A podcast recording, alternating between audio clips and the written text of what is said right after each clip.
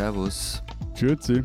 Und hallo, willkommen zur 192. Äh, Folge, glauben wir zumindest, wenn wir uns nicht verzählt haben, unseres Transalpinen Podcasts mit Lenz Jakobsen, Politikredakteur bei Zeit Online in Berlin. Matthias Daum, Leiter der Schweizer Ausgabe der Zeit in Zürich. Und Florian Gasser, Leiter der Österreichseiten der Zeit in Wien. Unsere zwei Themen diese Woche. Wir reden äh, über die Impfpflicht, die in Österreich definitiv kommt. In, in Deutschland, ähm, ja, weiß man auch nicht so genau. Und in der Schweiz auf gar keinen Fall jemals überhaupt irgendwie kommt, warum auch immer. Und wir reden Das über. haben wir auch gesagt, nur vor mir. Hm, Ja, da, Österreich ist da ein Sonderfall, nicht nur in dieser Hinsicht. Und wir reden über, tada, Parlamentspoeten und wie überhaupt äh, Politik und Lyrik in unseren Ländern äh, verbunden sind oder auch nicht.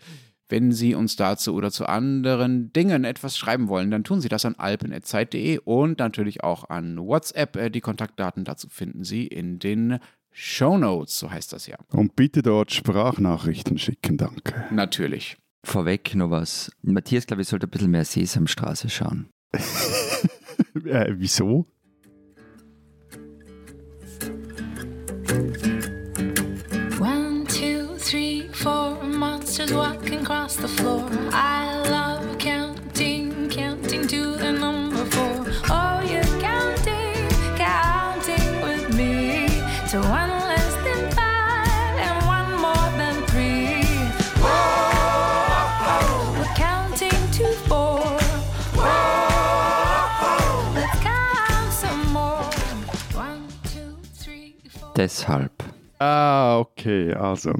seit dem Jahr 1986 und dem legendären Auftritt von Dieter Roth am Schweizer Fernsehen, von dem in der vergangenen Sendung die Rede war, sind natürlich nicht 26 Jahre vergangen, sondern deren 36. Und ich lerne da jetzt zwei Dinge. Erstens, verdammt bin ich alt. Und zweitens, zum Glück, wie auch jemand auf Twitter schrieb, zum Glück sind wir kein Mathematik-Podcast. Nicht nur das, Matthias, ihr habt mich auch noch vorgewarnt, ihr wollt euch irgendwie über äh, diese sehr wichtigen Dinge, die im äh, äh, Ski-Weltcup passieren, also für euch wichtigen Dinge, die Köpfe einschlagen. Die Österreicher haben uns den Sieg geklaut am Lauberhorn.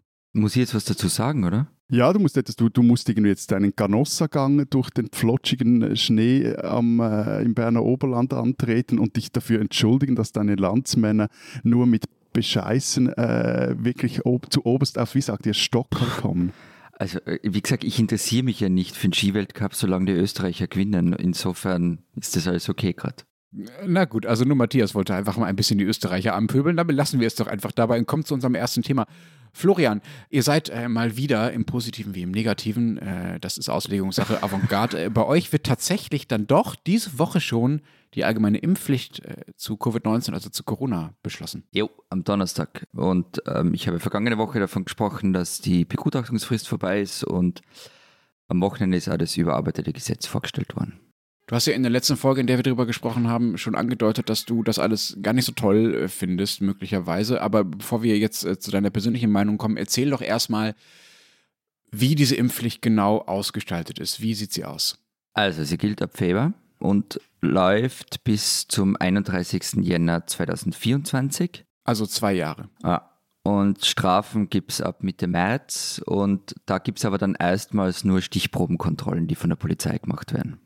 Stichprobenkontrollen heißt, äh, die klopfen bei dir oder bei deinen Nachbarn an die Tür und fragen nach dem Impfpass? Na, Warum lachst denn du da so? Du, ihr wart doch diejenigen mit dem Polizeistreifen bei der Ausgangssperre. ja, ja, eh. Also, so wie ich es verstanden habe, läuft es oder soll es halt so laufen, dass halt, was er sieht, bei einer Verkehrskontrolle zum Beispiel dann auch nach dem Impfpass gefragt wird. Aber was dann auch kommen soll, da gibt es aber noch keinen genauen Zeitpunkt, ähm, dann soll die flächendeckende Impfpflicht kommen. Also da werden dann automatisch Erinnerungsschreiben für die Impfung verschickt und wer sich da nur immer keinen Stich setzen lässt, kriegt auch eine Strafverfügung. Das heißt, bis dahin gibt es zwar eine Impfpflicht, aber die wird dann abgesehen von diesen stichprobenartigen Kontrollen, wenn man eh bei Leuten vorbeikommt sozusagen oder eh Leute bei Ordnungskräften vorbeikommen, nicht wirklich flächendeckend äh, durchgesetzt und Mhm. erst dann in dieser zweiten Stufe, die du gerade beschrieben hast, werden dann auch wirklich alle praktisch verpflichtet durch dieses Schreiben, richtig? Also eigentlich die dritte Stufe, weil es gibt ja von Februar bis Mitte März schon die erste Stufe, wo man sich dann halt impfen lassen soll. Mhm. Ja. Hm, Okay, also die dritte Stufe. Aber woher weiß denn der Staat dann in dieser dritten Stufe überhaupt, wen er anschreiben muss? Also wer geimpft ist und wer nicht? Das ist doch eigentlich bisher Privatsache, oder? Das muss man doch eigentlich dem Staat nicht sagen. Ja, es gibt ein elektronisches Impfregister und das Problem an der Sache ist, ähm, dafür zuständig ist die elektronische Gesundheitsakte ELGA. Elga. ELGA, elektronische Gesundheitsakte. Helga ohne H. Genau. Und ähm, Dirk sagt eh in der Begutachtungsphase auch, dass das technisch erst ab April möglich ist. Warum kann die Gesundheitsakte sprechen? Weil es eine GmbH ist. Elga ist eine GmbH, Ah. die das Ganze verwaltet. Es ist die, Ah. die Helga ohne es ist nicht, Also es ist nicht die Helga künstliche. Intelligenz, die da spricht. Siri und Elga ist quasi die österreichische Variante. Hallo, ich kann erst ab April eure Impfung. Also es ist eine Behörde Genau, quasi, ja, ja, ja. also eine staatlich nachgeordnete Behörde, verstehe. Wobei eben, also äh, sprechende Impfakten hin oder her, habt ihr es wirklich geschafft, also so ein Ding zu bauen, ein, ein datenschutzmäßiges und relativ sicheres elektronisches Impfregister zu bauen?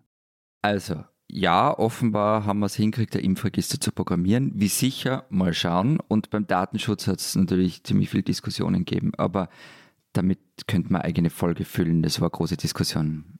Ja, äh, äh, v- vielleicht müssen wir auch schon etwas diese Folge füllen, weil das, also bei uns gab es dazu nämlich vor genau jetzt einem Jahr einen, ja, einen so dieser äh, Corona-Skandale, nein, es war eigentlich nicht ein Skandälchen, sondern kann man schon auch so einen Skandal bezeichnen. Ähm, es gab nämlich eine Plattform hier, die hieß meineimpfungen.ch, die äh, wurde von einer Stiftung getragen und diese Plattform, die puppte sich dann als löchriger wie ein Emmentaler Käse. Also vor der Corona-Krise fristete die so ein Nischendasein. Ende 2020 äh, wurde dann das etwas gepusht, auch vom Bund, vom BAG, soll es doch das nutzen. Die erhielten, glaube ich, auch noch einen Auftrag, dass sie noch etwas umzubauen, weil da ja die ganze Impfkampagne anrollte, dass man da dann alle seine Impfungen äh, elektronisch irgendwo äh, gespeichert hat und da immer auch zurückgreifen kann. Und Anfang 21 hatten, glaube ich, etwa 300.000 Leute dann dort ihre Impfdaten und eben auch allfällige Vorerkrankungen gespeichert, darunter im Übrigen auch zwei Bundesräte. Das Ding war aber so löchrig wie ein Emmentaler Käse, dass es laut Sicherheitsexperten die Mängel so gravierend waren, dass sie, Zitat, auch ungeübten Angreifern auf verschiedenen Wegen vollumfänglichen Zugriff auf die Daten von Patienten ermöglichen. Und äh, der eidgenössische Datenschutzbeauftragte hat da- daraufhin interveniert. Äh, es gab ein rechtes Bohai. Die Plattform ging dann auch online, weil... Offline, ich Offline an. meinst du, oder? Offline, Entschuldigung. Bist ja. du einer dieser ungeübten Angreifer? Genau, sogar ich hätte es geschafft. Der nicht bis vier zählen kann und on- und offline verwechseln. Nein. Und auf jeden Fall haben dann die Betreiber selber geschrieben, Zitat, eine erneute Gesamtbeurteilung, das war dann ein paar Monate später, hat ergeben, dass ein sicherer Betrieb der Plattform nicht mehr möglich ist. Aber wa- was ist mit den Daten passiert? Das ist eine gute Frage. Also die waren zuerst mal dort drauf blockiert, teilweise auch technisch, also weil das Ding, glaube ich, das wurde wirklich vom Netz äh, Okay. getrennt und stand, entstand dann ein Streit darüber, wer jetzt dafür bezahlen soll, dass die Nutzer ihre eigenen Daten wieder erhalten, weil bei 300.000 Datensätzen ist das doch ja eine relative Bürze, wie du dann das machst, vor allem, dass du dann auch den richtigen die Daten schickst, weil die, ja deine Plattform nicht sicher ist. Schließlich fand dann diese Stiftung, hinter der übrigens, also das BAG hatte dort etwas die Finger drin, aber auch Pharmafirmen wie Pfizer oder GlaxoSmithKline, die fanden dann einen, wie sie selber schreiben, Gönner, der die Kosten für diese äh, Daten, wie sagen wir dem, Rückholaktion oder Rückgebaktion Gönner. übernahm. Ich finde das wirklich irre. Ne? Also ein BAG ist ja quasi eu euer Gesundheitsministerium, also das Gesundheitsministerium und ein paar wirklich riesige internationale Pharmakonzerne äh, veranstalten dieses Ding, nennen das irgendwie so toll, irgendwie, äh, machen zwar eine GmbH draus, aber machen das irgendwie so, so für alle öffentlich und Nee, umsonst nee, und es, so war, weiter. es war keine GmbH, es war eine Stiftung. Eine Stiftung, ja. Und dann geht das Ding kaputt und dann laufen sie weg und dann muss irgendein armer Mäzen kommen und dafür sorgen, dass die Leute zumindest wissen, äh, was, welche Daten da von ihnen äh, äh, geleakt wurden. Das ist doch, das ist doch, also ich finde es wirklich ein bisschen erbärmlich, ehrlich gesagt, dass ihr in der Schweiz äh, für alles Mäzene braucht, wenn mal was kaputt geht. Ja, es ist, also ehrlich gesagt, ja, das ist nur quasi die Spitze der Erbärmlichkeit, aber was ja vor allem ist, dass man nicht in der Lage ist, so eine P- äh, Plattform so zu programmieren, dass sie eben nicht auch für Deppen, die nicht bis vier zählen können und on und offline verwechseln, hackbar ist. Das ist das eine. Das andere ist aber auch, das ist auch so etwas typisch, dass halt das, äh, also das BAG bei uns, aber das ist ja bei euch ähnlich, halt diese ganze Digitalisierung völlig verpennt hat, zumindest bis hin, bis in diese Corona-Krise jetzt rein und da auch so auf eine, ehrlich gesagt, ich weiß nicht genau, wie die da involviert waren, aber auch so, so halb am Rande, halb nicht. Es gibt auf jeden Fall auf dieser Website meineimpfung.ch einen doch sehr bis zum gewissen Grad unterhaltsamen, nicht Schriftwechsel, sondern man liest dann nur die eine Seite, nämlich jene dieser Stiftung, wie die sich darüber empören, dass sie vom BAG im Stich gelassen wurden am Schluss. Ziemlich erbärmliche Geschichte rundum auf jeden Fall. Aber Florian, noch einmal äh, zurück zu euch und zu eurer Impfpflicht. Für wen gilt die denn nun eigentlich? Es gibt ja da immer äh, in verschiedenen Ländern verschiedene Modelle, also nach Alter gestaffelt und so weiter. Und die zweite Frage gleich mitgeschickt, wie hoch sind die Strafen? Also was passiert, wenn ich mich einfach widersetze? Also die Impfpflicht gilt für alle ab 18. Das ist ja neu. Ursprünglich war geplant ab 14. Ausgenommen sind neben den unter 18-Jährigen Schwangere und Leute mit dem Attest. Ähm, aber das habe ich, glaube ich, in der letzten Folge schon erzählt. Und bei der Strafe ist es so, es gibt das sogenannte abgekürzte Verfahren. Also wenn ich gleich zahle, dann kostet es 600 Euro. Wenn ich aber Einspruch erhebt, dann kommt es zu so einem sogenannten ordentlichen Verfahren. Und wenn ich dann verliere, kann mir das bis zu 3600 Euro kosten, bis zu viermal im Jahr.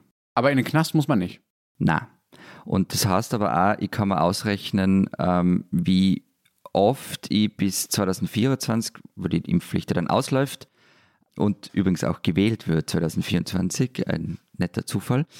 Also ich kann mir dann ausrechnen, wie oft ich ähm, die 600 Euro Straf zahlen muss. Und wenn ich mir das leisten kann, dann bin ich eigentlich fein raus aus der Impfpflicht. Und wann ist die Impfpflicht erfüllt? Also nach dem ersten, zweiten Peaks und oder wird dann immer wieder auch ausgeweitet, wenn jetzt noch künftige Impfungen Genau. kommen würden? Genau, also du brauchst ein gültiges Zertifikat und da gilt auch Genesen für sechs Monate und bei den Impfungen gilt das, was der Gesundheitsminister per Verordnung festlegt. Du warst ja bisher recht skeptisch, was diese Impfpflicht angeht. Jetzt, wo sie tatsächlich kommt und du die genauen Details kennst, bist du es immer noch, findest du es immer noch falsch? Da muss ich einen Disclaimer vorwegstellen. Also grundsätzlich ich halte Impfpflicht für legitim und grundsätzlich für richtig, aber nicht jetzt und nicht so. Warum nicht? Naja, ich frage mich halt, was die Impfpflicht jetzt bringt. Also die Omikron-Welle lässt sich damit nicht mehr aufhalten. Man könnte also ruhig bis April oder Mai warten, wenn man die Datenlage hat, wenn man technisch in der Lage ist, dass man damit arbeiten kann. Gleichzeitig sind wir bei der Impfquote mittlerweile irgendwo so bei 75 Prozent. Die meisten Ungeimpften gibt es bei den unter 18-Jährigen, die aber nicht von der Impfpflicht betroffen sind. Das ist einmal das eine.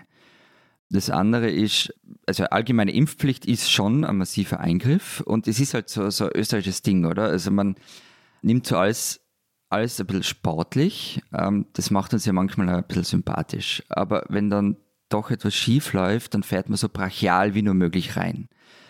Ähm, das gilt für ganz viele Themen und eben jetzt auch. Warum nicht zunächst einmal eine Impfpflicht nur für über 60-Jährige oder für über 50-Jährige oder nur für bestimmte Berufsgruppen? Na, wir machen es, wenn schon, dann für alle. Und die Folge daraus ist, erstens, wir reden seit Monaten nur noch über die Impfpflicht.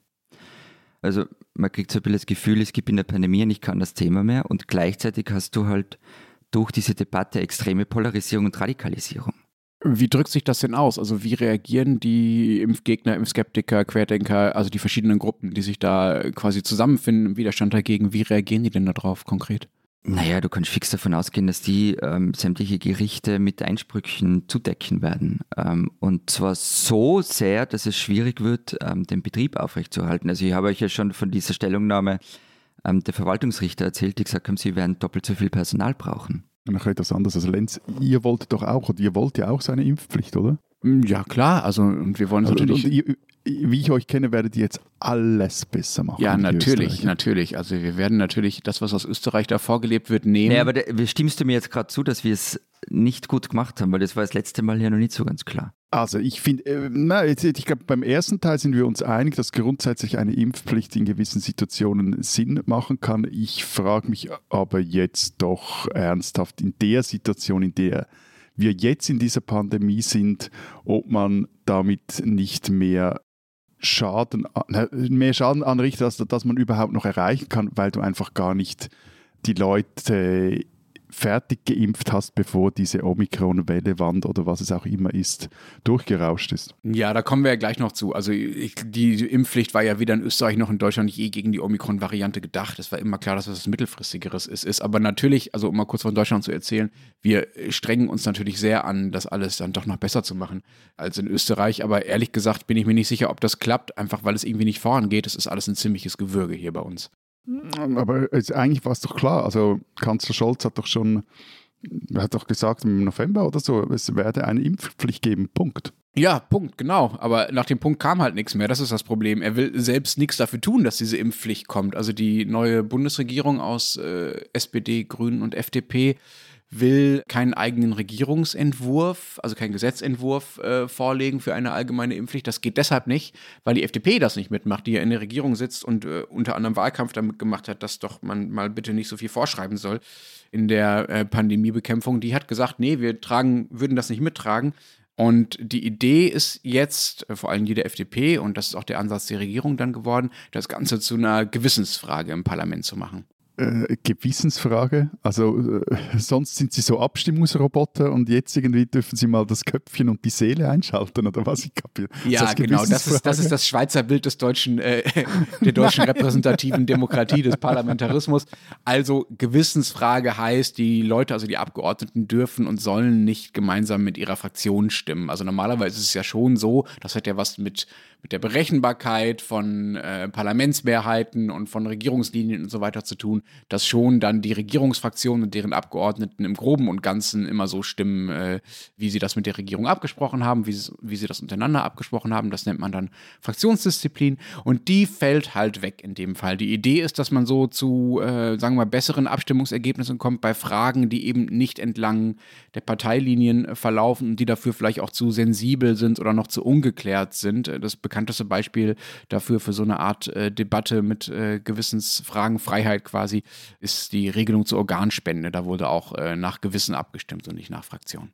Aber, aber, aber ich, ich sehe das, also es klingt ja eigentlich gut. Also dann, äh, dann, dann stimmt halt so ab und dann schaut ihr mal, was rauskommt. Und, äh, Ja, das ist erstmal für Deutschland eine, eine sehr, sehr ungewohnte Herangehensweise. Dann schauen wir mal, was rauskommt. Normalerweise ist ja das, was im Parlament abgestimmt wird, dann äh, doch meistens vorher äh, schon klar, weil äh, sich bestimmte Fraktionen auf irgendwas geeinigt haben. Das äh, führt zu einer gewissen Unruhe.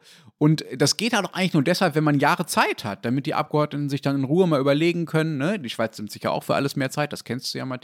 Sich parteiübergreifend zu Gruppen zusammenzufinden und nochmal zu überlegen, wie genau der Antrag aussehen könnte und so weiter. Aber äh, Scholz hat ja damals, als er im November gesagt hat, dass die Impfpflicht kommen soll, auch ein Datum gesagt. Er hat quasi gesagt, im März wird darüber abgestimmt im Bundestag. Und ähm, naja, das ist halt äh, schwierig, das noch einzuhalten. Und es gibt ein gewisses Gerangel darum, wer denn nun wann überhaupt endlich mal diese Anträge schreibt, über die dann sehr gewissenhaft abgestimmt werden soll. Florian, verstehst du das? Also, äh, ähm, na, aber ich habe zwei Fragen. Erstens, ich verstehe es nicht. also grundsätzlich, vielleicht kannst du es nochmal kurz erläutern. Und das zweite, gibt es jetzt einen Zeitplan zumindest? Äh, Jein, es gibt einen, Zeitplan, der sagt, wir würden das gerne noch im März oder April machen, aber das Problem ist, äh, dass man dazu ja sich auch ab und zu mal treffen muss im Bundestag, um so verschiedene Lesungen zu machen. Also das sind die Abstimmungsdurchgänge und Debatten zu führen und so weiter. Und es gibt im Februar mh, leider nur eine Sitzungswoche im Bundestag. Und das ist wenig für eure Verhältnisse. Das ist wenig für unsere Verhältnisse und es liegt daran, dass, und jetzt peitscht mich bitte dich aus, ähm, Die sind alle in der Schweiz zum Skifahren. Nein, die feiern alle Karneval.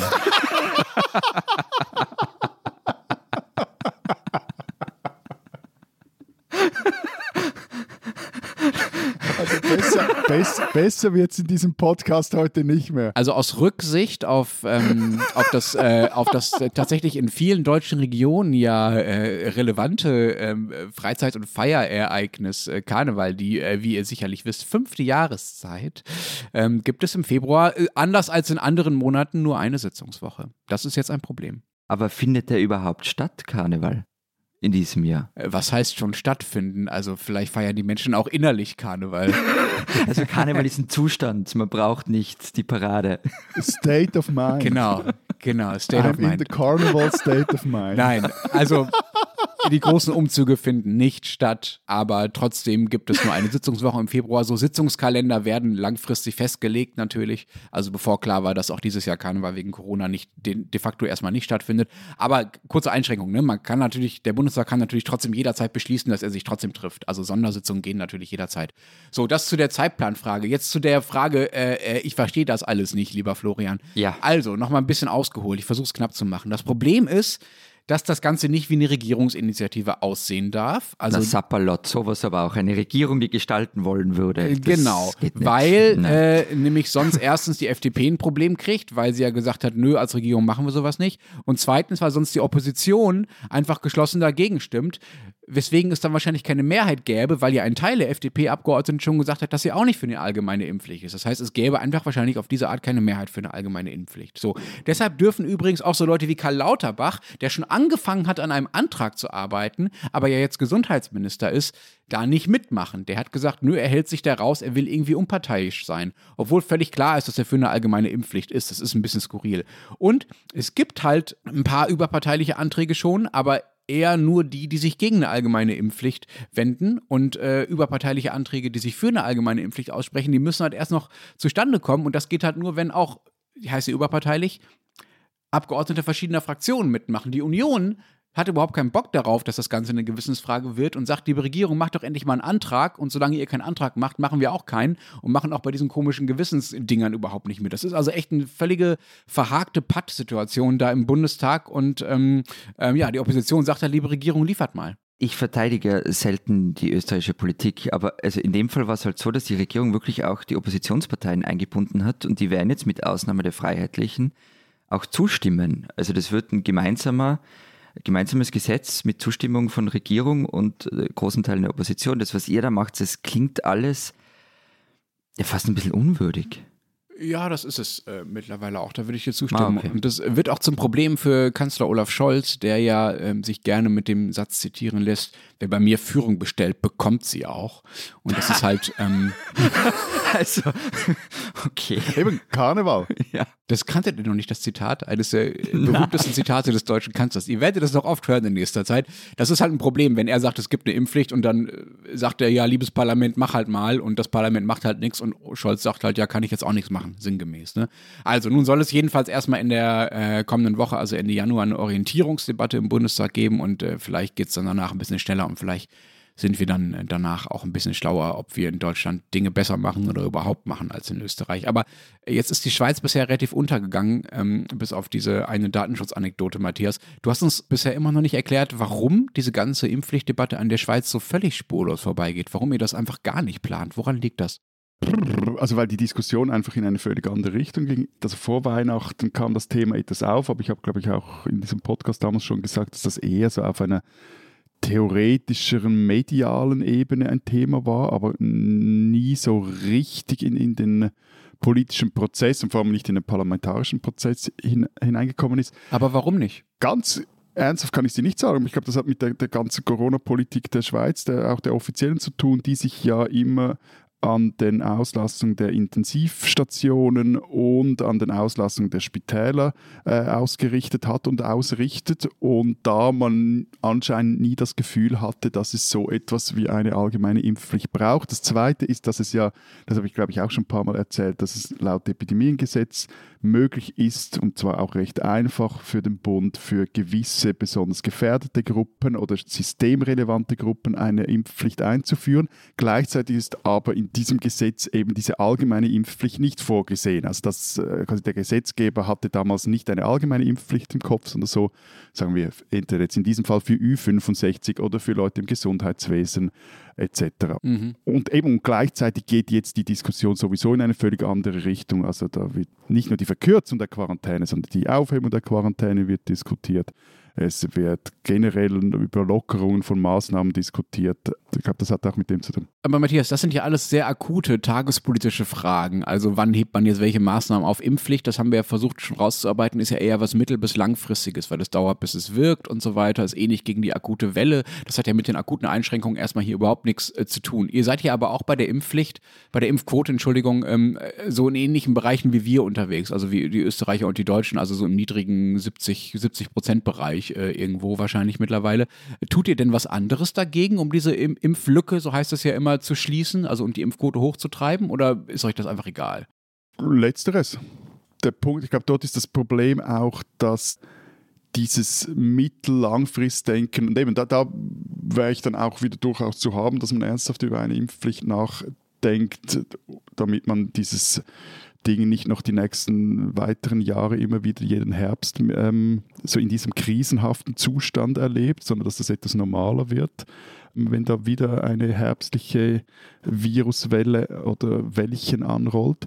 Also so den Eindruck habe ich, dass vor diesem Hintergrund, dass das eben im Herbst ja vielleicht wieder ein, ein Ding werden könnte, dass das gar nicht wirklich äh, überlegt wird, zumindest nicht von den politischen Entscheidungsträgern.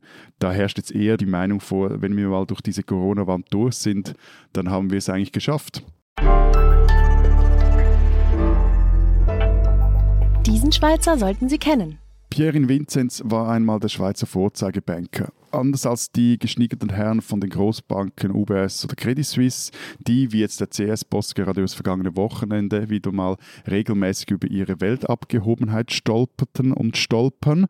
Im Gegensatz zu denen galt Vinzenz als der bodenständige Banker aus den Bergen. Und seine Bank, die Raiffeisen, das war sowieso die Bank der Bauern der Sohn eines CVP-Ständerats und auch Raiffeisen-Chefs, übernahm mit gerade mal 43 den CEO-Posten bei der Bank und er krempelte die Raiffeisen radikal um, machte sie zur Nummer 3 in der Schweiz, zur Nummer 1 auf dem Hypothekar-Kreditmarkt und die piefige Raiffeisen wurde so unterm Strich plötzlich systemrelevant. Aber Wer hoch fliegt, der fällt auch tief. Für Pierin Vinzenz gilt das ganz besonders. Nächste Woche nämlich kommt es vor dem Bezirksgericht Zürich zum spektakulärsten Wirtschaftsstrafprozess seit dem Swiss Grounding.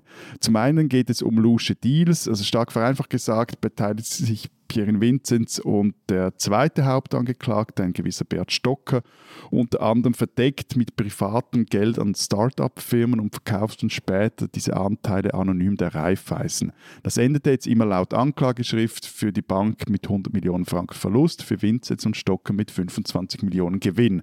Und damit es hier gesagt ist, für die beiden Herren und gilt natürlich die Unschuldsvermutung. Und zum anderen, und daran labt sich die mediale Öffentlichkeit hier in der Schweiz bald seit Jahren, geht es um saftige Details aus dem Privatleben des gefallenen Bankers. Drei Jahre lang, so schreibt es Margret Sprecher, die für uns ein Porträt über Pierre Vinzenz für die aktuelle Ausgabe der Schweizer Ausgabe der Zeit geschrieben hat.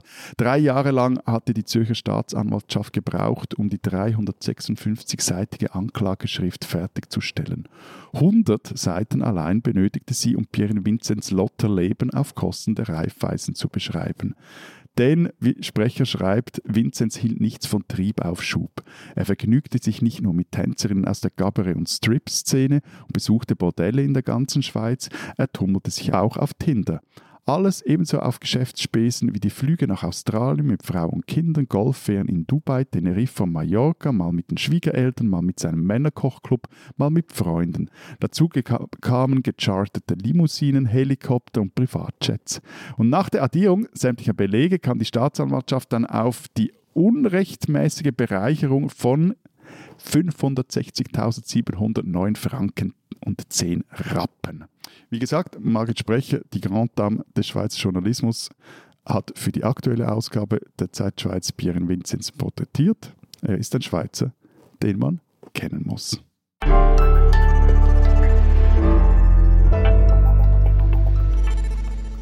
Ich bin jetzt in der seltenen Situation, dass ich nicht so ganz verstehe, worüber wir reden sollen, Lenz. Kannst du mich irgendwie mal einweihen in das B-Thema dieses Podcasts, dieser Folge? Aber natürlich sehr, sehr gern, lieber Florian. Also, vor knapp zwei Wochen geschah es in diesem schönen Land, ähm, dass äh, zwei Schriftstellerinnen und ein Schriftsteller, namentlich Mito Sanyal, Simone Buchholz und Dimitri Kapitelmann, in der SZ einen Gastbeitrag schrieben, also in der Süddeutschen Zeitung, in der sie eine Parlaments- Poetin äh, vorschlugen, also dieses Amt zu schaffen. Und der, die grüne Vizepräsidentin des Deutschen Bundestages, wo diese Parlamentspoetin dann ihren Sitz hätte, wo sie angedockt wäre, Katrin Göring-Eckardt, hat auch schon äh, sich mit den dreien getroffen direkt danach und äh, ihre Unterstützung zugesagt. Das sollen dann so quasi verbeamtete Staatslyriker sein, oder wie?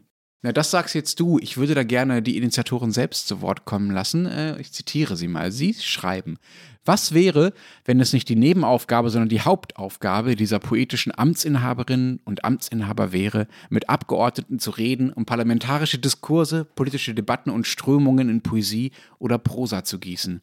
Unbedingt auch als Irritation, als Störfaktor, wenn diese Literatur dann übers Parlament sichtbar gemacht würde, über Leuchtschriften oder Lichtinstallationen an der Bundestagsfassade, über Flyer, Postkarten, Bücher.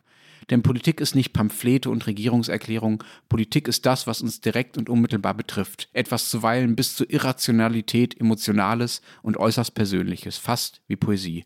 Also sollte sie auch in den Worten und Formen übermittelt werden, in denen wir singen und tanzen und lieben. Also ein, ein, kurz noch etwas. Wir haben ja im Vorgespräch, äh, Florian und ich, uns hitzigst über dieses Thema äh, unterhalten und es gipfelte dann darin, dass äh, Herr Gasser irgendwelche zotigen Bertolt Brecht Gedichte rezitierte am Telefon, die aber anscheinend nicht für die Öffentlichkeit bestimmt sind. Auf jeden Fall, ich finde diese Idee gar nicht so absurd.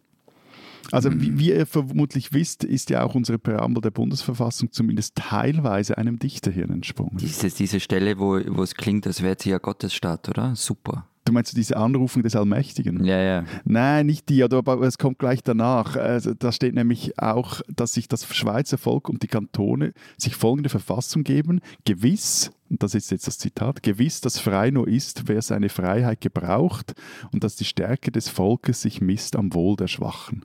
Mhm. Also ich finde das einerseits sehr schön, ähm, andererseits äh, mag ich diese äh, juristische Klarheit des deutschen Grund, äh, Grundgesetzes im Vergleich, ehrlich gesagt, ähm, auch ganz gerne, die nicht so äh, poetisch und wolkig ist. Das ist ja nur die Präambel. Ja, trotzdem. Äh, wer war denn der, äh, der Großgeist, der Dichter, der diese Zeilen verfasst hat? Ihr mit euren Untertönen irgendwie so, das Hallo, Adolf Muschk war Und es war ihm eingefallen, als er mit Fieber in einem Hotelzimmer in diesem Tisch lag. Das erklärt ein bisschen was. Ja, da entsteht die große Kunst. Nein, und, und ich, ich, ich, halte diesen Satz für einen einerseits eminent wichtigen, in einer, äh, ja, für einen eminent wichtigen, einer ansonsten recht kompromissbehafteten Verfassung, in der ja auch allerlei Unfug steht, also wie zum Beispiel ein Bauverbot für Minarette. Auch das könnte jemandem im Hotelzimmer bei Fieber ja. einfallen. Aber ja. Erstens das, und, und, aber warum braucht man Parlamentspoeten? Also, ihr, also jetzt habt ihr diese Präambel zur Verfassung, die schreibt sie auch nicht alle paar Jahre um. Und, oder, was soll das sein? Soll da dann das Versmaß angepasst werden in der Verfassung? Also ich verstehe dein Argument nicht. Also ich fände schon, es wäre eigenes gewonnen, wenn es eine Kontrollstelle gäbe, damit Initiativtexte in sauberen Hexametern verfasst werden. Okay. Na, Gesetzentwürfe in Alexandrinerform. Ja. Na, aber jetzt, Moment, äh, zurück, zurück zu diesem Thema, das ich jetzt noch immer nicht verstehe. Aber, ja, aber verstehen, also jetzt quasi um was es geht, verstehst du jetzt schon. Es ist nicht so schwer. Also, ja, so plus minus schon. Aber die Bundestagspoeten sollen ja nicht das Grundgesetz neu schreiben. Nicht? Das soll ja die Aufgabe sein. Und ich bin ja wirklich selten einer Meinung mit Wolfgang Kubicki, dem FDP-Mann, aber sei Satz. Na, also wobei ja. das Bertolt Brecht-Gedicht, das du rezitiert hast, durchaus Kubicki Humor. ja, ja, Liebesgedichte von Bertolt Brecht sind eine eigene Sache. Aber jedenfalls, Wolfgang Kubicki sagt, ähm, Künstler sollen eigentlich Stachel im Fleisch der Herrschenden sein, nicht deren Angestellten. Und das ist nicht so ganz falsch. Ja, aber, aber wobei man dann gleichzeitig auch sagen muss, dass der Herr hat aber keine Ahnung, dass der halt keine Ahnung von Kunstgeschichte hat. Also vermutlich die meiste Kunst von Weltrang, egal welche Gattung, wurde in einem irgendwie gearteten Auftragsverhältnis zu den Mächtigen geschaffen. Ja, und erwartet wurden Huldigungen. Also, ich meine, schau da an, die, die, die besten, schönsten, tollsten Werke von Albrecht Dürer haben am Ende Propagandazwecken gedient. Also ich äh, bin da äh, ehrlich gesagt äh, auf Seiten von euch beiden, das widerspricht sich ja auch gar nicht. Es war ja nicht nur so, dass es da diese Phase gab, in der sich die äh, Kunst ähm, ähm, quasi als Erfüllungsgehilfe der Politik begriffen hat, einfach weil die ihr Auftraggeber war, sondern es gab ja auch noch eine Phase der freiwilligen Annäherung danach, also lange nach äh, Dürer. Also zum Beispiel hat Willy Brandt ja mal eine berühmte Rede auf dem Schriftstellerkongress gehalten. Günter Grass hat äh, so lange Wahlkampf für die SPD gemacht, so viele Jahrzehnte, ähm, von Willy Brandt angefangen äh, bis in die Nach-Gerhard Schröder-Zeit, dass selbst ich ihn noch ein paar Mal in der Parteizentrale bei irgendwelchen Veranstaltungen äh, beobachtet habe. Und äh, Gerhard Schröder zum Beispiel war sehr äh, stolz auf seine Freundschaft mit dem Künstler Jörg Imdorf. Also es gibt da eine Nähe von Politik und Kunst äh, über die Zeiten hinweg, die ja an sich auch noch nicht skandalisierenswert ist. Aber ich finde, das spricht auch überhaupt nichts äh, gegen, solange es eben kein direktes Abhängigkeitsverhältnis mehr gibt, ne? wie damals bei Dürer und bei anderen, ähm, sondern die Leute halt frei in ihren Rollen sind und sich selber auswählen können, wie nah sie Politikern oder politischen Parteien äh, stehen wollen. Das ist ja der Unterschied zum Mittelalter, ne? Also nur kurz noch, der, der vorhin zitierte Adolf Muschke, der hat im Kanton Zürich auch mal selber für die SP als Ständerat kandidiert. Ja, dass ihr da besonders seid, dass bei euch alle möglichen Leute plötzlich im Parlament landen, das ist, das ist eh nochmal ein eigenes Thema. Das hatten wir ja schon oft. Der ist dann nicht dort gelandet, aber Na, aber ich meine, diese, also diese Verbindung zwischen äh, Politik und Kunst, ähm, vor allem Literatur, die, die du gerade beschrieben hast, Lenz, die gibt es natürlich bei uns auch. Und einer, der das äh, massiv betrieben hat, war Bruno Kreisky, also dieser SPÖ-Kanzler der 70er. Der hat sich so mit einer ganzen Riege von Künstlerinnen und Künstlern um sich herum geschmückt. Und denen ging es auch ganz gut unter ihm. Und Gerhard Roth und Peter Turini haben mm, dann einmal gemeinsam ein nettes Buch zusammengestellt, das hieß ja nur Bruno Kreisky. Und ähm, das wurde im Profil äh, besprochen und zwar von niemand anderem als Thomas Bernhard. und er nannte es ein kurioses Buch, das nur in ausgesuchten Devotionalienhandlungen verkauft werden sollte. Kreisky sei ein am eigenen Murren würgender, sturer Soziomonarch. Das Buch zeige, wie schwachsinnig und charakterlos unsere jungen opportunistischen Schriftsteller heute sind. Wir haben wirklich, fällt mir gerade auf, in diesem Podcast viel zu lange nicht mehr Thomas Bernhard zitiert. Fand dieser Kerl eigentlich irgendwas auch mal gut? Ja, sich selber wahrscheinlich.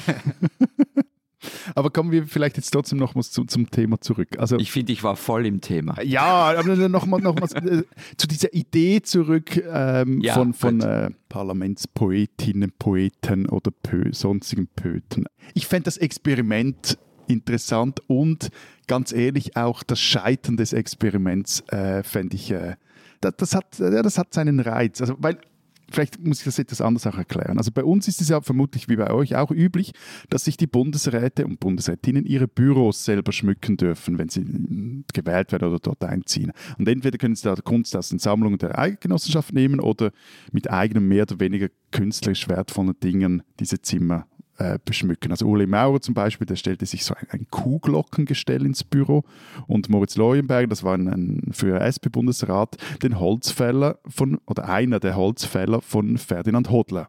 Und zwar mit der Begründung, Zitat, vor 15 Jahren engagierte ich mich politisch gegen das Waldsterben und lag damit im Trend. Kaum im Bundesrat ließ ich Hodlers Holzfäller in meinem Büro an die Wand hängen. Und er schockierte nur wenige meiner Besucher. Was hat das jetzt mit dem Thema zu tun? Also, wa- Äh, weil, weil weil so eine Wahl, ich versuche jetzt nur auf, auf, der, auf der Bilderebene das zu erklären, dass es halt die Wahl auch zeigt, wes Geisteskind oder wes kulturellen Geisteskind ein Regierungsmitglied ist. Und ich, ich finde das interessant, ich will das auch wissen.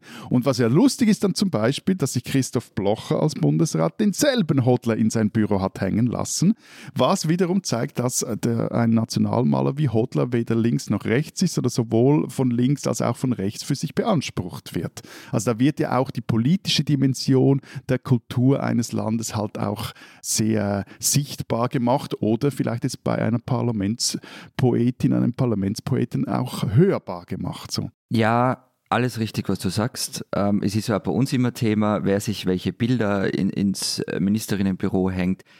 Aber es ist halt kein sehr gutes Argument ähm, für, für Parlamentspoetinnen, weil diese Kunst, von der du geredet hast, die ist ja nicht extra dafür gemacht worden. Da werden bereits existierende Bilder aufgehängt und eben nicht von Bundestagsmalern angefertigt dafür. Ja, aber zum Beispiel im Kanton Zürich, vielleicht auch in anderen Kantonen so, aber von hier weiß ich, dass es eine Ahnengalerie für Regierungsräte gibt. Und zwar werden die immer gemalt, wenn sie ihr erstes Jahr als äh, Regierungspräsident, das ist sogar der Primus inter pares, hinter sich haben. Das ist in Deutschland auch so. Bei den Kanzlern und Kanzlerinnen, die werden auch immer gemalt und die hängen dann so als Ahnengalerie nebeneinander im Kanzleramt. Aber übrigens, und das finde ich auch die bessere Regelung, ehrlich gesagt, erst nach Amtszeitende. Also die werden erst gemalt, wenn ihre Zeit vorbei ist. Genau, und da werden sie erst gemalt, wenn ihr Regierungspräsidentinnen- oder Präsidentenjahr vorbei ist. So, aber der Punkt ist einfach, Ah, okay. Das Zeugs gibt's kann man sich auch online anschauen. Googeln Regierungsräte Kanton Zürich Ahn- Ahnengalerie und schaut euch das an und ihr könnt mir nicht sagen, dass das nicht jeweils die Porträts sehr viel darüber aussagen, wie sich jemand selber sieht. Und ich finde das Eh. einfach mal interessant. Okay, aber dann bräuchten wir ja irgendwelche hagiografische Lyriker, die, die, die im Auftrag der Leute diese Gedichte für sie schreiben, weil eben Also Lobpreisungen in, in Reimform werden ja nicht über die Regierungsräte bei euch geschrieben. Nein, aber, aber es werden quasi, also ich weiß jetzt nicht, ob das Lobpreisungen sind, wenn man sich die Bilder anschaut, je nachdem, aber es sagt einfach sehr viel darüber aus. Und ich fände das durchaus, eben, wie gesagt, als Experiment interessant, wenn man da so ein, ein Dichterstaatssekretariat schafft oder was dann auch das immer für einen Titel oder Rang oder Name hätte und äh, da Gedichte über den politischen Betrieb zu schreiben. Ja, ähm, das geht ja recht gut und ähm, nur damit es nicht so wirkt, als hätte ich was gegen, gegen Lyrik. Ich warte immer noch auf die Rezitation deines Bertolt Brechts Ja, ja. Liebesgedichts. Na, ich finde ich find politische Lyriker toll. Also ähm, wir hatten ja mal in der Zeit eine Serie, das politische Gedicht, ich glaube die Serie ist politische Lyrik oder Lyrik und Politik, ist schon, ich glaube, ein Jahrzehnt her. Ähm, da stand jede Woche ein aktuelles Gedicht zu unterschiedlichsten Themen ähm, im Politikteil der Zeit. Und zwar nicht nur klein unten versteckt, sondern teilweise aufblasen auf eine ganze Seite. Ich habe die nicht immer verstanden, aber die, die ich da irgendwie durchdrungen habe, die fand ich total toll ähm, und super. Und ich frage mich halt, warum braucht es, damit äh, politische Lyrik stattfindet, eigene Parlamentspoeten? Das verstehe ich einfach nicht. Ja, also der Gedanke der Initiatoren ist, weil man auch die Lyrik damit so ein bisschen aufwertet und quasi äh, sie politischer macht, also auch äh, sozusagen äh, in, die, in die Kulturszene ein Signal sendet, ähm, dass es, äh, dass eine Politisierung vielleicht äh, angebracht wäre, so habe ich es zumindest verstanden. Aber ehrlich gesagt, ich bin auch kein besonders, äh, kein besonderer Freund dieser Initiative, weil mir auch vor allem dieses Abhängigkeitsverhältnis, dass einfach jemand bezahlt wird von dem Staat, über den er dann irgendwie total neutral und aber trotzdem inspirierend kluge oder lyrische Dinge sagen soll, äh, das macht mir schon, macht mir schon auch Sorgen. Es gibt auch relativ viele Kritiker und Kritikerinnen dazu in Deutschland. Ich will das mal nicht die Leute zitieren, die sich, äh, die das Ganze vor allem den Grünen ankreiden und sich darüber freuen, dass die Grünen endlich mal wieder peinlich sind. So hat es ein, ein Kommentator gesagt, sondern ähm, ich würde stattdessen lieber eine, naja, äh, etwas fiese, ironische Bewerbungsrede von äh, Peter Licht zitieren, den ihr vielleicht kennt, so ein Sänger und auch Autor aus Deutschland. Der hat das quasi als Antwort auf diesen, auf diesen Vorschlag äh, geschrieben und äh, daraus zitiere ich jetzt nur einen, aber zugegebenermaßen recht langen Satz. Also, Zitat. Und wenn ich mir dann vorstelle, ich sitze in meinem Parlamentssängerbüro und übe die Lieder, die ich später noch irgendwo vorsingen soll oder die vielleicht auch mittels einer Leuchtschriftinstallation an die Außenwand des Reichstags geworfen werden, sodass sie jeder lesen kann, also auch die Bundestagskolleginnen und Kollegen, an deren Büros ich ja jeden Tag vorbeilaufe und bei denen ich zwischendurch ja vielleicht auch mal einen Radiergummi zum Komponieren ausleihen möchte, wenn ich meinen eigenen Radiergummi zu Hause vergessen habe und die dann aber sauer sind auf mich, weil ich in dem Lied vom Vortag etwas Doofes über sie oder ihre Politik oder die Gerechtigkeit oder die Korruption oder die Wahrheit oder was auch immer gesungen habe und sie mir deshalb den Radiergummi aus Trotz nicht leihen wollen, dann kann ich Ihnen sagen, dass ich meine kritische Haltung dem anpassen werde, also in der Weise, dass ich so kritisch sein werde, dass ich überall noch ein Radiergummi geliehen bekomme. Versprochen. Ich habe einen Vorschlag zur Güte. Bitte, bitte. Ich habe nämlich wirklich nichts gegen mehr Gedichte. Aber also warum das so eben verbeamtete Staatslyriker, ähm, Staatssekretäre sein müssen, das verstehe ich einfach nicht.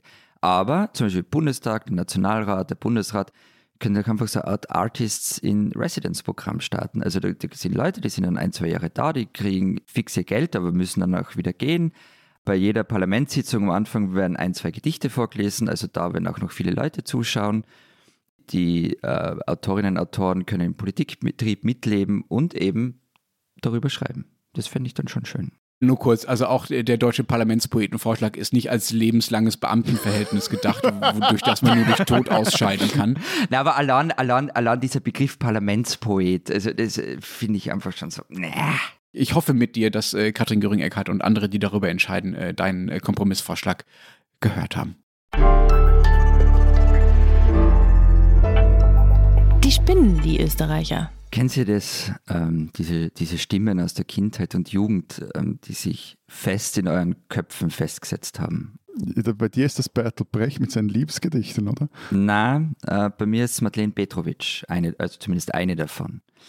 Das war, als ich Jugendlicher war und das erste Mal mit Politik konfrontiert war, da war sie Chefin der Grünen und sie war omnipräsent, also das war so Mitte der 90er. Jörg Haider war überall in der Schule, daheim, überall ist über ihn diskutiert und gestritten worden. Und Petrovic bot ihm, so hat es auf mich gewirkt, die Stirn. Sie war die Opposition, sie vertrat diese irgendwie sympathische, chaotische und noch sehr junge grüne Truppe, die mit Aktionismus Leben in die Bude gebracht hat. Ähm, Also ihre Grünen haben vor wenig zurückgeschreckt und Petrovic hat dafür einen hohen Preis gezahlt. Sie wurde von Rechtsextremen bedroht und eine Briefbombe war an sie adressiert. Sie hielt übrigens auch lange Jahre den Redezeitrekord im österreichischen Parlament. Zehn Stunden und 35 Minuten laberte sie irgendein Zeugs über Jute und Jute-Erzeugnisse, um eine Abstimmung über das Tropenholzgesetz zu verhindern. Ich fand es toll. Ist auch ein fantastisch grünes Thema, Jute-Erzeugnisse. Ja, nein, es hat alles passt. Und äh, wie das halt ist als Kind, man wird irgendwann doch erwachsen, aber wenn man sich dagegen wehrt.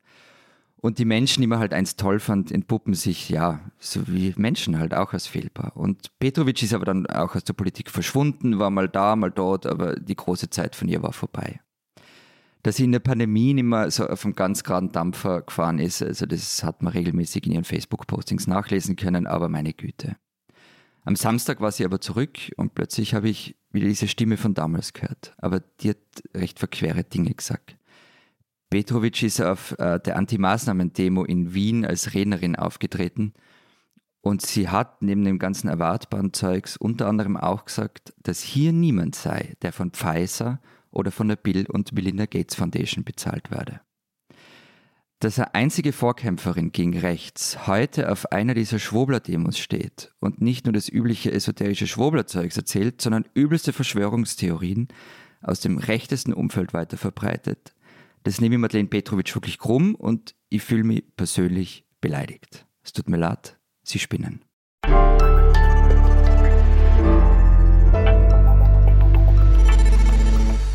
Das war's diese Woche beim Transalpinen Podcast. Wenn Sie wissen wollen, was in Österreich und der Schweiz sonst noch los ist, Zeit Schweiz, Zeit Österreich lesen, was steht drin? Wir haben diese Woche große Bündner Festspiele. Eben zum einen das äh, Port über Pierre Vinzenz, den gefallenen Raiffeisenbanker. Und dann ist äh, Sarah Jäcki, meine Kollegin, nach Davos gereist und hat fürs Alpenporträt, das auch in Österreich erscheint, den Davoser Landermann, ihr würdet vermutlich sagen Bürgermeister Philipp Wilhelm getroffen. Der hat früher mal gegen das WEF demonstriert, jetzt äh, regiert er dort die Gemeinde und äh, sie hat ihn gefragt, äh, was macht er eigentlich, was macht Davos, wenn das WEF jetzt dieses Jahr schon zum zweiten Mal, mal nicht stattfindet. Was bedeutet das für die höchstgelegene Stadt Europas? Wir haben ein Interview mit der Eisenbahnchefin ähm, Holzinger Burgstaller, geführt von Corinna Milborn. Wir haben ein Stück von Murmir Beziovic. Das ist ein junger Autor in Wien, der früher mal begeistertes ÖVP-Mitglied war, inzwischen aber ausgetreten ist und uns erklärt, was die Konservativen tun müssten, um weiter reüssieren zu können. Und wir haben ein Stück von Jonas Vogt über den Radiosender FM4 und die Frage, warum der eigentlich recht alt geworden ist. Und wenn Sie das alles lesen wollen, dann können Sie es einfach unter www.zeit.de slash alpenabo auch bestellen. Und wenn Sie wissen wollen, was im Rest des Landes, also Deutschlandes, Entschuldigung, noch los ist, dann lesen Sie. Das war jetzt wirklich eine... Seit vier Jahren machen wir das jetzt. Und jetzt rutscht mir das erste Mal eine Anschlussmetapher raus. Es tut mir wirklich völlig leid. Jetzt wächst zusammen, was zusammengehört. Also, wenn Sie wissen wollen, was im unbedeutenden Nachbarland Deutschland auch noch los ist, dann lesen Sie den Rest der gedruckten Zeit oder natürlich Zeit online. Wir hören uns dann nächste Woche wieder. Ich bitte diesen Fehler zu entschuldigen und sagen Vielen Dank. Adieu. und tschüss.